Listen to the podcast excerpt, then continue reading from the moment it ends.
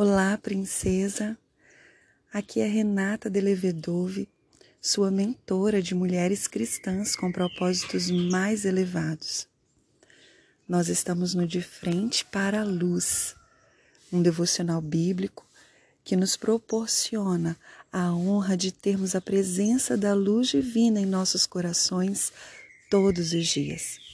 Eu estou muito feliz porque demos início no áudio anterior a leitura do Evangelho de Jesus, segundo escreveu Lucas.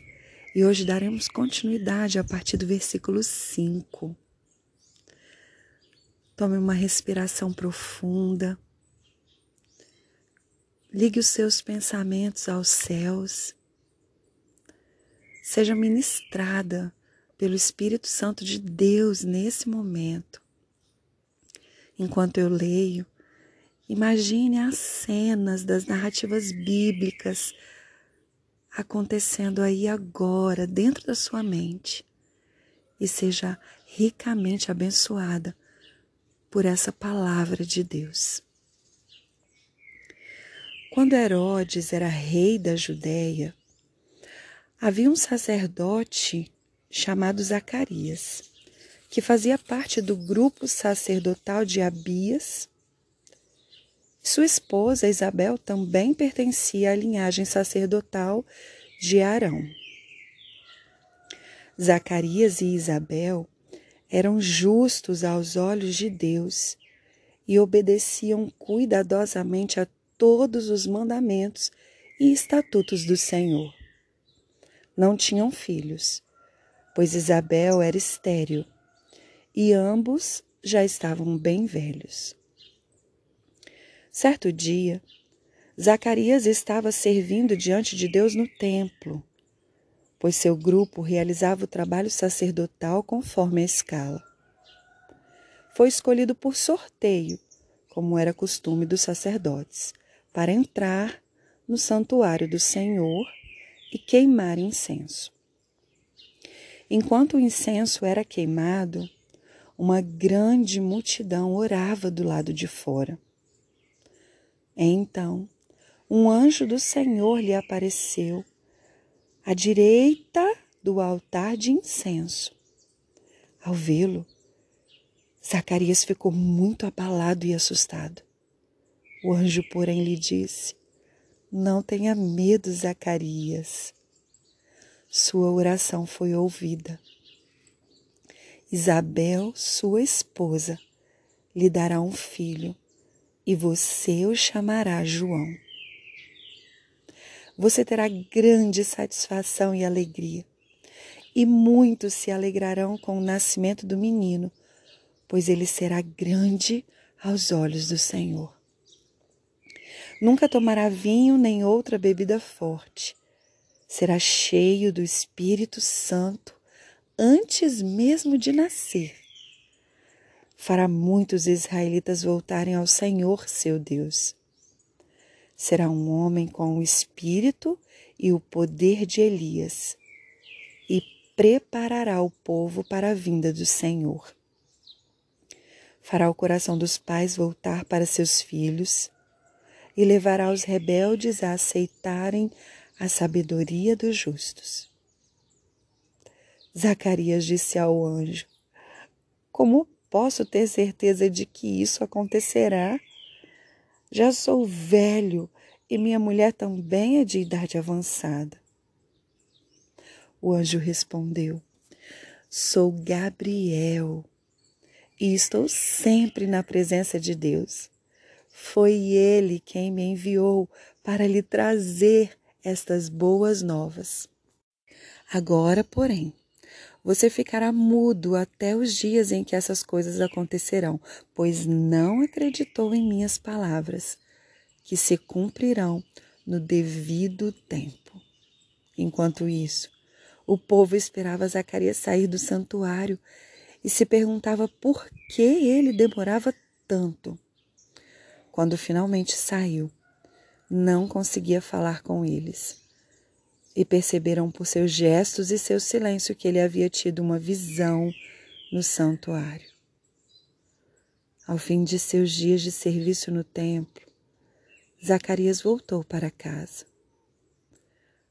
Pouco tempo depois, sua esposa, Isabel, engravidou e não saiu de casa por cinco meses. Como o Senhor foi bom para mim em minha velhice, exclamou ela. Tirou de mim a humilhação pública de não ter filhos. Esse texto traz o relato do anúncio de algo improvável. O Senhor enviou Gabriel para comunicar pessoalmente as boas novas de Deus a Zacarias e sua esposa Isabel. O Senhor envia nesse dia um anjo para lhe trazer boas novas, princesa. E o versículo que eu quero destacar para nossa meditação é o versículo 13. Quando o anjo apareceu e disse a Isaías, que estava muito assustado: Não tenha medo. Eu falei Isaías, né? Acho que é Zac. Se eu falei Isaías, é Zacarias. Vamos lá, o versículo 13 diz: O anjo, porém, lhe disse: Não tenha medo, Zacarias. Sua oração foi ouvida. Isabel, sua esposa, lhe dará um filho, e você o chamará João. Não tenha medo, princesa. Sua oração foi ouvida. O Senhor lhe dará aquilo que você pediu a Ele em oração. Sabe, princesa, às vezes nós nos achamos.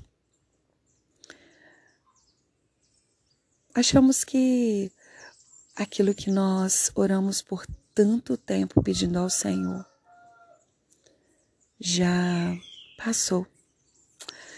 Agora não dá mais tempo. Tanta coisa já aconteceu.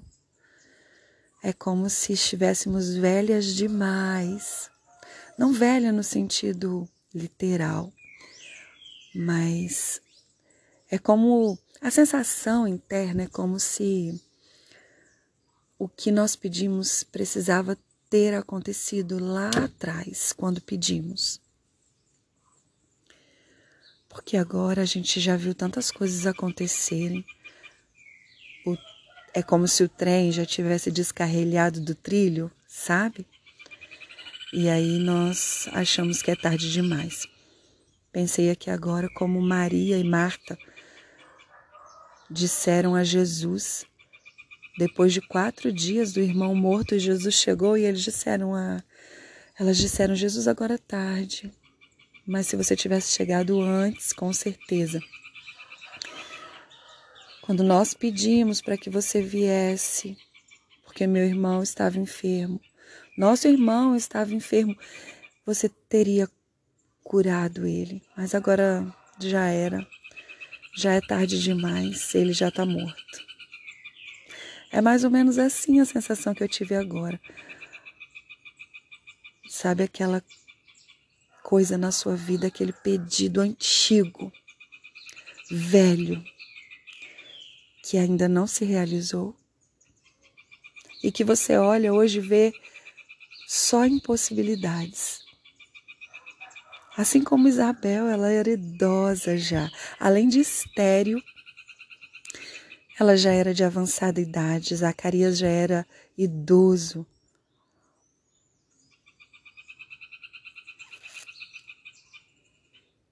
Humanamente ela olhava e era impossível.